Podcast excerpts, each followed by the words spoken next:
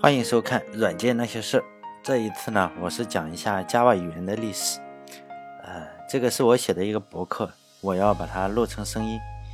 至于为什么呢？因为我愿意录成声音。好了，这时候我就点进去。就是说，就在前两年，IT 界呢有一个非常轰动的事件，就是呢，甲骨文去起诉了谷歌，然后说你做的安卓呢侵犯了 Java 的一个知识产权。美国的法院呢就裁定。谷歌呢对，嗯，甲骨文的三十七个 API 的使用为合理使用，也就是说呢，这一轮来说，谷歌是胜诉了。但是呢，这个事情肯定是没有完的，因为甲骨文这个公司呢是非常喜欢去打官司。嗯，至于将来会怎么样，我还真的是不知道。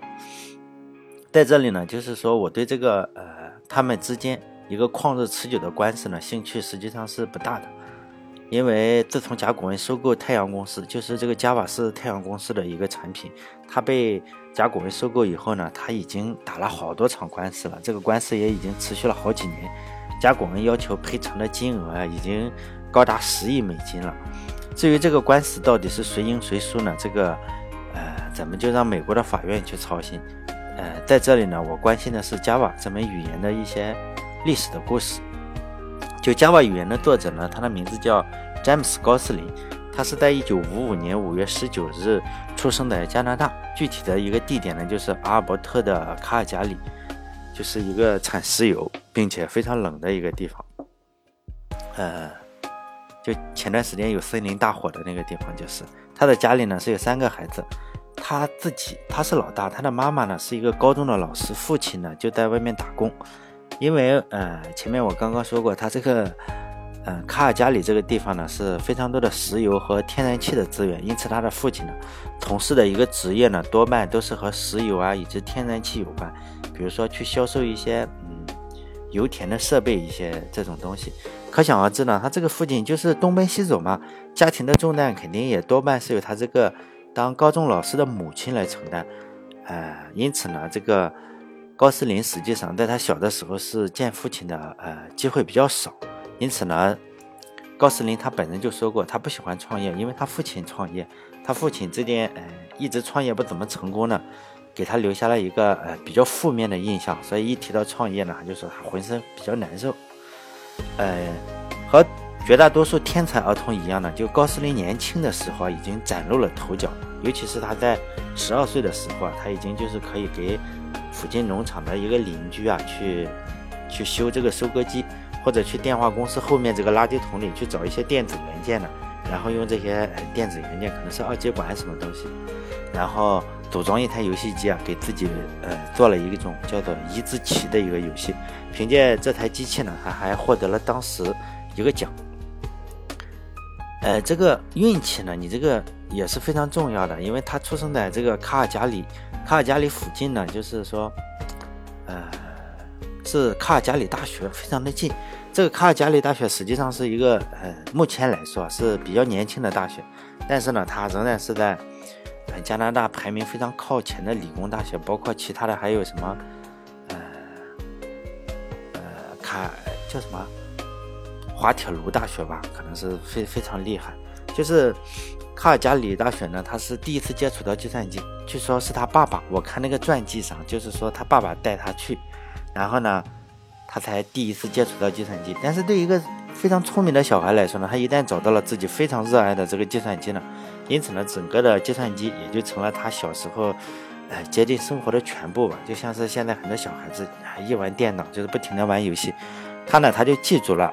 去这个大学就是你要输个密码嘛。然后进入计算机中心要输可能几位数的密码，然后他就记住了。他每天呢，他就要输个密码，然后进去，每天就全身心的去投入到计算机这个非常非常神奇的东西上。因为这个孩子只有十二岁，当时他已经在计算机方面呢表现出了非常非常大的天赋。他在十五岁的时候呢，就是高中生了，当时已经是高中生了，他已经从卡尔加里大学物理系，然后就获得了一个兼职的工作，就是呢，他编程就是。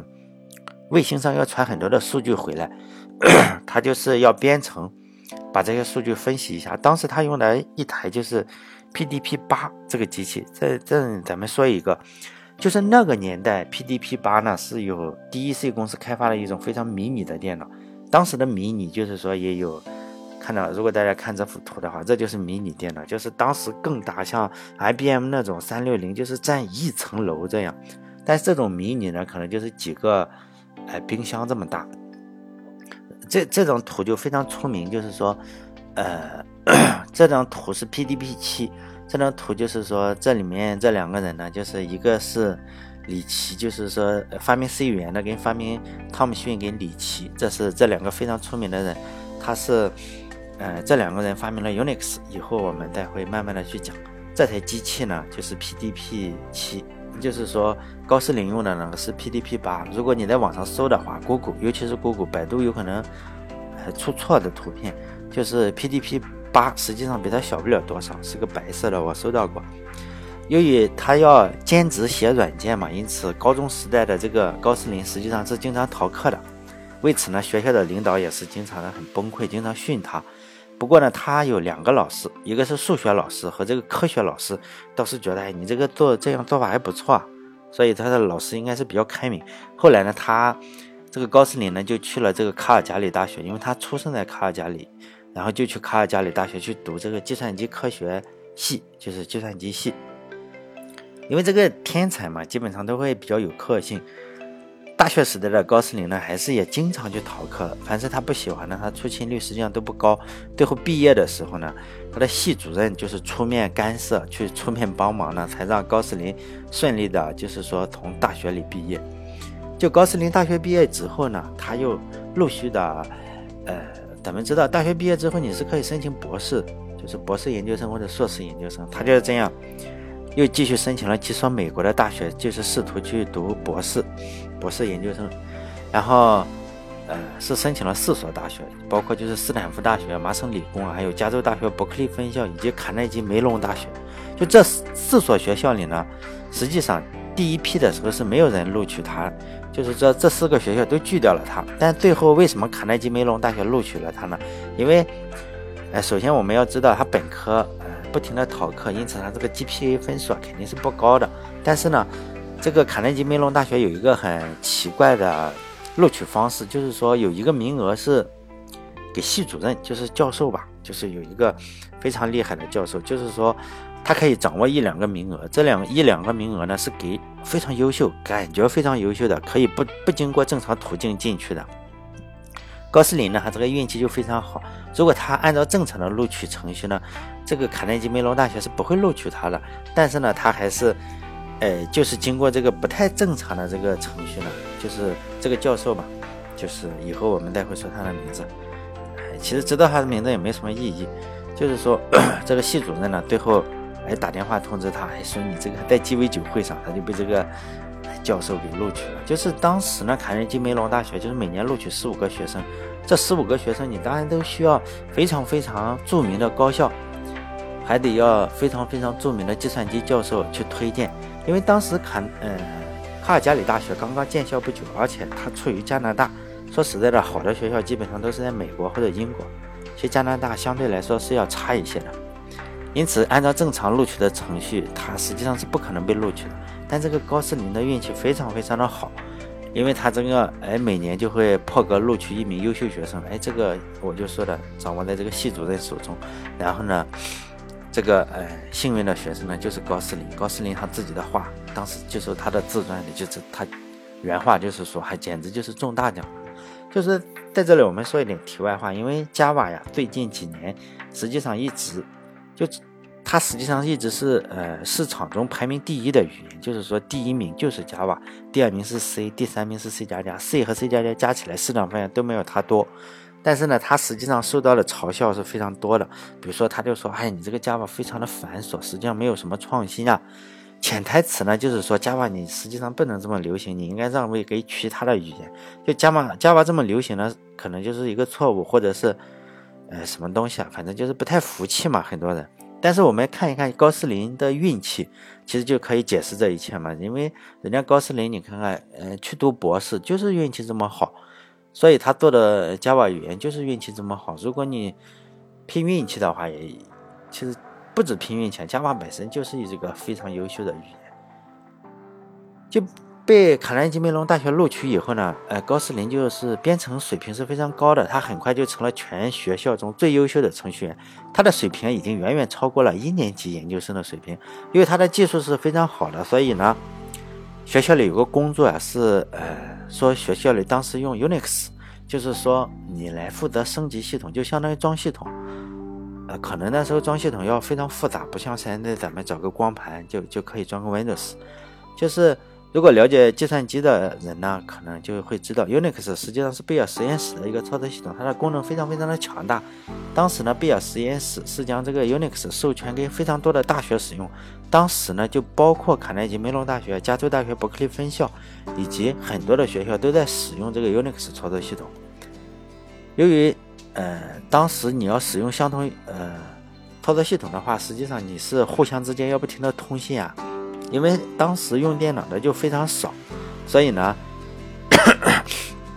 高斯林后来和这个太阳系统公司的创始人比尔乔伊，因为他们两个 在两个学校中都是系统管理员，相当于就认识了，就通过电子邮件什么就这样联系，最后还成了好朋友。最后这个比尔乔伊实际上就是三眼公司的创始人。当时卡耐基梅隆大学呢就购买了，呃，就是数字设备 DEC 公司嘛，就是数字设备公司生产的这个。VEX 这个计算机，当时计算机上运行的是 VMS 这个操作系统，这我都没有用过，我也没有见过。由于这个学校上呢，实际上是很多项目呀，你你你都是运行在上一代计算机上，尤其是你写软件，你不可能是每一个都用最新的电脑嘛。因此，当时这个计算机系的教授呢，叫拉基瑞迪，就问这个高斯林说：“我们有一些比较旧的系统、旧的软件，是运。”运行在新呃旧的机器上，现在咱们已经买了新的机器了，能你能不能让那个旧软件呢？然后嗯想一个方法，然后再运行在新的机器上。然后高森林当时就想到了一个办法，这个办法呢就相当于是 Java 后来虚拟机的一个雏形，就是说，哎，我们做一个虚拟机嘛，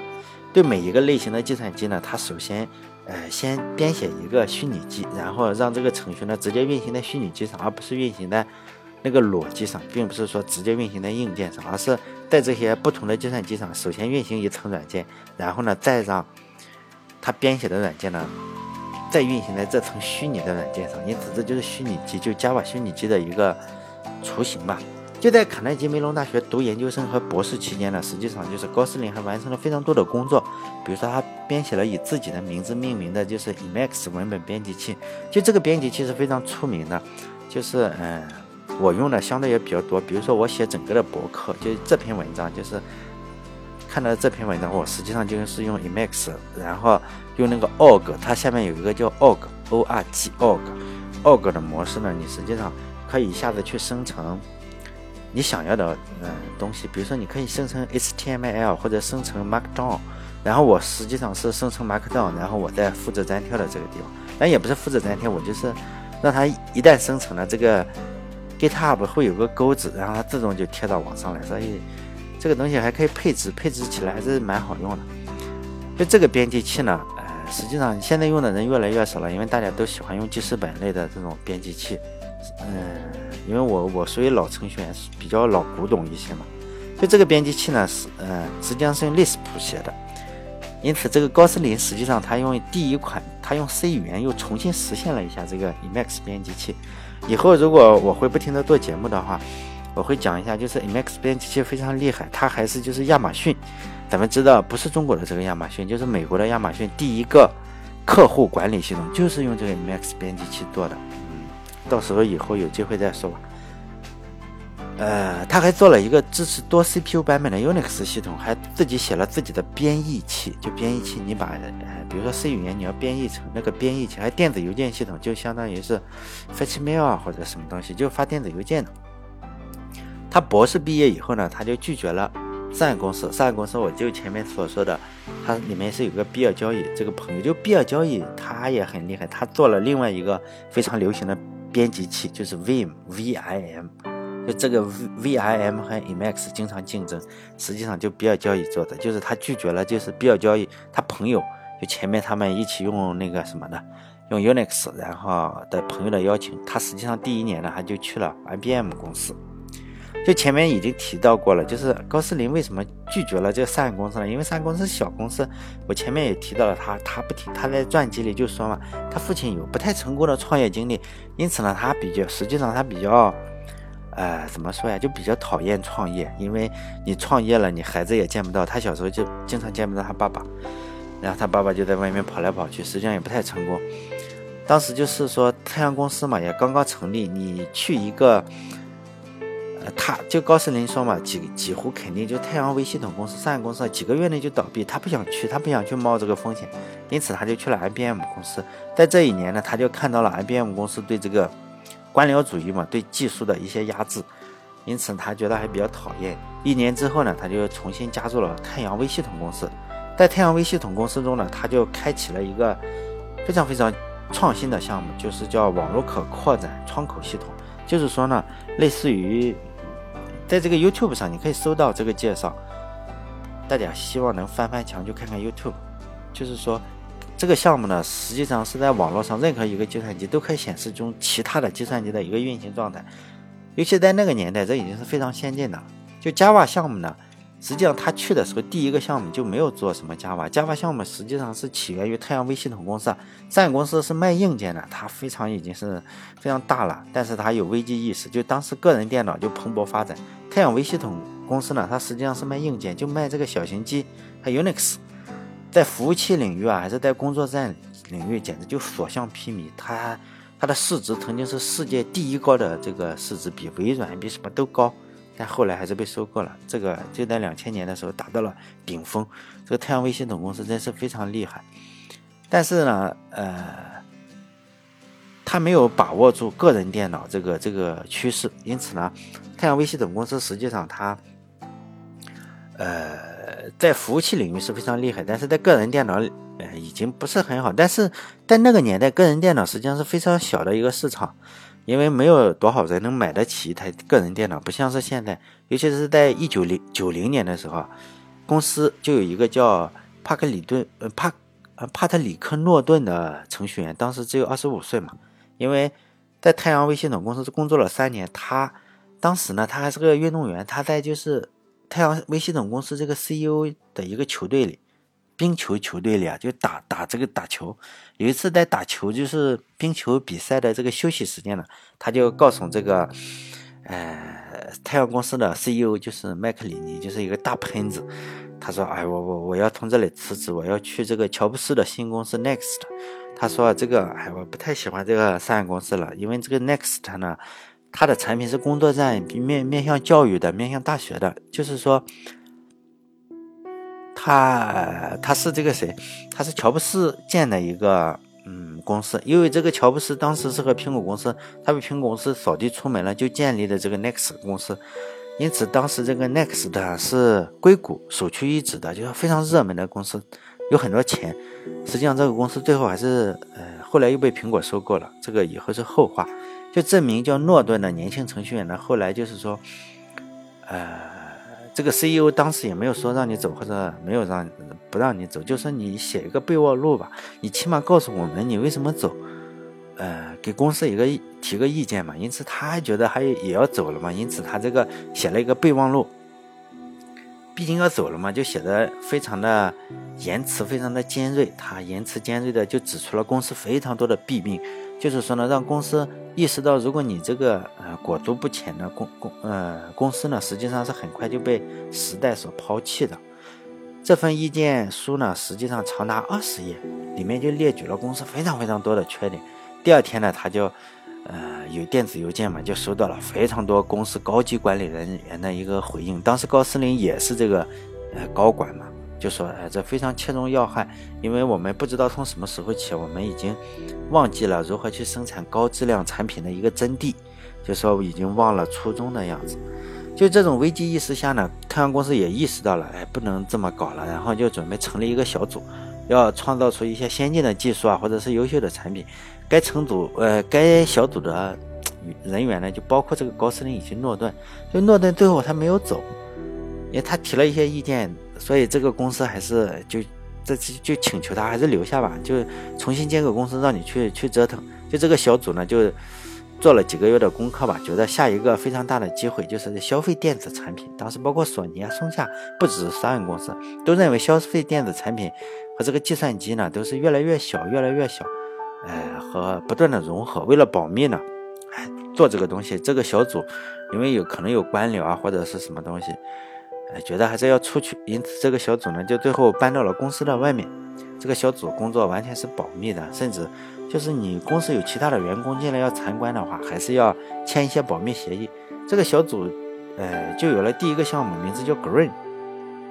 这个项目的目标呢，是为消费电子产品设计一款掌上管家。就是说我通过这个掌上管家呢，可以控制电视呀、摄像机啊，还有音响，呃，这些来互联，类似于现在比较热门的物联网。就这样，物联网它实际上那个是也可以。控制的，在这个 YouTube 上，大家可以搜这个 Green，呃，就 Java Green 或者是什么东西，叫呃 OK Star Seven，就是后面我会讲，你就搜这几个关键字，你就能搜到这个视频。呃，当时就非常先进啊，不跟现在咱们的这个呃智能手机真的是差不多。就说呢，当时在一九九一年八月二十三日的时候，一份商业报告中呢，就提到了这个技术。当时的名字它不叫 Java，叫 Green。当时就说，Green 呢能够使电话呀、手机啊、游戏啊，能够这些设备呢透明的交互。在这一个报告中啊，有一段关于嗯 Green Talk，当时这个 Java 的老祖宗的名字吧，就当时还没有有这个 Java 这个名字，就说呢，这是一个非常健壮的编程语言，能够动态的使用不同的机器，使机器运行在 Java 虚拟机上。呃，运行在虚拟机上。多年以后啊，就是高斯林评价说，啊，这个 Java 设计的大量的工作都来自于那个商业计划，就是我们说的这个 Green Talk 这个东西。这 Java 的想法呢，实际上也是慢慢的去形成的。就在一九九零年项目刚刚开始的时候，高斯林实际上因为他要做一个掌上管家这种东西，并没有想着说我要创造一种新的编程语言。他当时说呢，他只是去改进一些 C 加加的一些代码，然后。因为当时编写的呃代码呀，只是说你用 C 加加也好，只要这个项目成功就可以，没有没有必要新造一个种语言。但随着项目的进展，高斯林慢慢的意识到，你必须要开发一种新的语言，就这个必要性越来越多。他说，我为了要解决整个网络安全的问题，就是说新软件的设计非常非常的有必要。你并不是说可以在 C 加加上呃增加一些东西或者减少一些东西就能解决问题，而是你要真的要重新的去。造一种新的语言，而是要深入最底层。因此，在一九九二年的时候，高斯林用了整整一整年的时间来开发这个新的语言。后来，这种语言呢，它还是没有叫 Java，它叫 OK 语言。因为这个 OK 语言呢，它的办公室外面有一棵橡树，那个橡树就是叫 OK 嘛，O A K。就在一九九二年的时候，这个呃这个项目的这个项目小组呢，终于拿出来了一个研究成果，就是说一个掌上样机叫 Star Seven，大家可以去 YouTube 上搜。以前我曾经把这个 Star Seven 这个这个东西啊，然后从 YouTube 上下载下来，然后传到腾讯视频上。我估计啊，你我不知道还有没有，那个是我传的。我发现国内没有，我就呃出于好心，我把 Star Seven 这个这个视频演示视频放在了优酷，不是不是优酷，就腾讯腾讯的那个视频上。我不知道现在还有没有啊？如果他没删的话，就应该是有。就是说，它实际上是一个。拿在手里装着电池的一个小盒子，这个小盒子上是有个显示器，但是呢没有任何按钮，上面呢就是一个电阻屏，就是你用手触摸屏幕就可以。上面有点像现在，非常像现在的智能手机，就非常大、非常厚、非常笨，看起来。上面呢还有一个就是小丑一样的人，小红鼻子的小人出现在屏幕上。这个小人可以带你去每个房间里，比如说你走到哪个房间里，你你就在手机上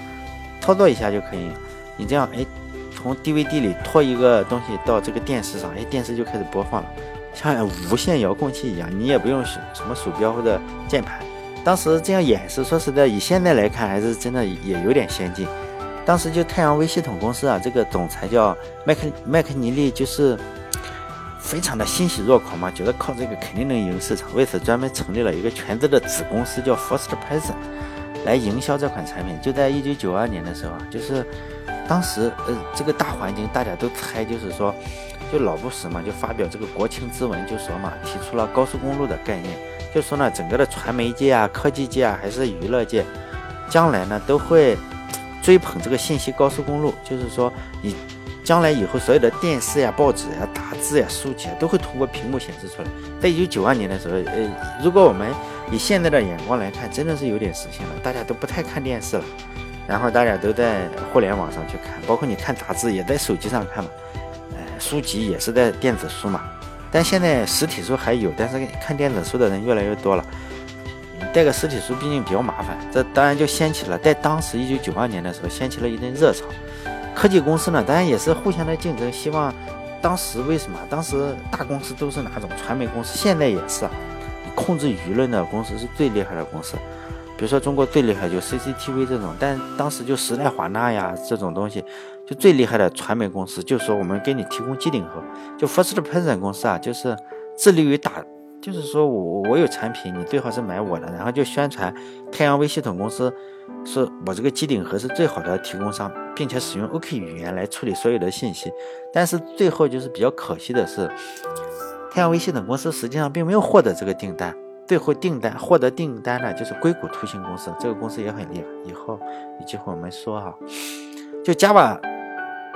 你没有获得订单，实际上 Java 就会赢呃。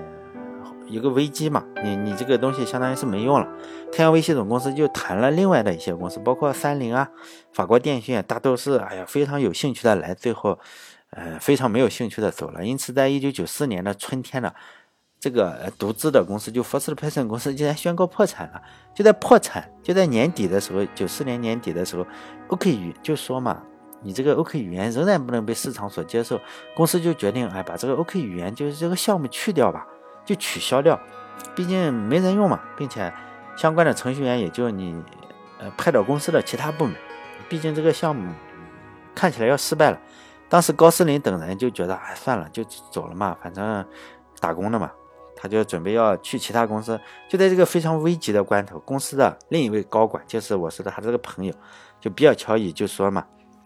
哎呀，不行，你这个这个这这是一个非常优秀的语言，因此呢，他他是公司的创始人，上海公司的创始人，因此呢，他就在非常危急的时刻呢，就为这个